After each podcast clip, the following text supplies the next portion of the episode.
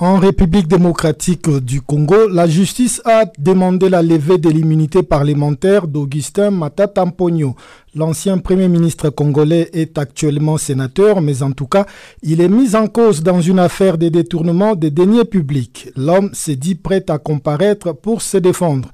Depuis Kinshasa, c'est une correspondance de Jean-Noël Bamwinzi. Le sénateur Augustin Matata Pogno est suspecté d'avoir détourné des fonds destinés à la réalisation du parc agro-industriel de Bukangalonso, un projet initié pour la lutte contre l'insécurité alimentaire en République démocratique du Congo. Le parquet général, qui a demandé au Sénat de lever l'immunité parlementaire de Matata, soutient qu'après des enquêtes menées par l'inspection générale des finances IGF, il y a des indices sérieux d'implication de l'ex-premier ministre dans le détournement de ces fonds. Ce à quoi ne croit pas le suspect, Matata Pogno est rentré de la Guinée dimanche dernier, écourtant sa visite afin de venir affronter la justice dans un dossier qui, selon lui, est basé sur un rapport de l'IGF truffé de mensonges.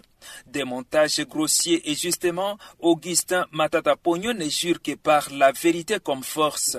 On sait que la vérité constitue l'arme la plus forte euh, contre le mensonge et, que la justice euh, finit toujours par triompher, quelle que soit la durée Et pour ça, je me devais de rentrer dans ce pays qui est le mien. Et on ne peut pas accepter que face au montage grossier, qu'un homme comme moi, je puisse rester à l'extérieur du pays. Si le respect de la vérité était respecté, on n'aurait même pas demandé la levée de l'immunité. Parce que les dossiers de l'inspection générale des finances, sur lesquels est basée l'initiative de cette action judiciaire, c'est un dossier truffé de contre-vérités, truffé des mensonges. Bientôt, vous allez voir ces rapports parce qu'en réalité, c'est truffé de mensonges. Comment on peut parler des responsabilités intellectuelles d'un dossier qui a été traité en Conseil des ministres? Après enquête, l'inspection générale des finances avait révélé dans son rapport que le gouvernement dirigé par Matata a encaissé 285 millions de dollars américains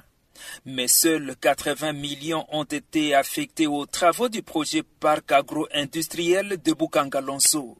Les autres 205 millions auraient donc été perdus selon le rapport de l'IGF.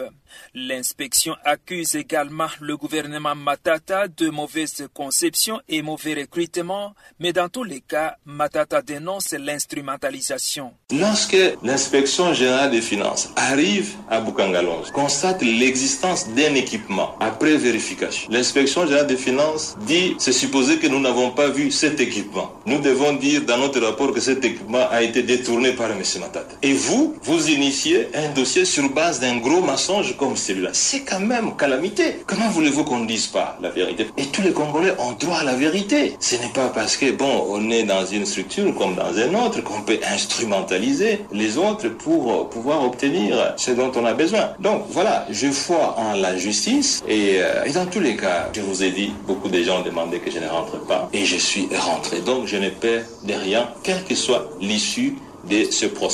Notons que le parc agro-industriel de Bukangalonso a connu un échec total. Augustin Matata Pogno a dirigé le gouvernement congolais de 2012 à 2016. Jean-Noël Bamoise à Kinshasa pour Canal Afrique.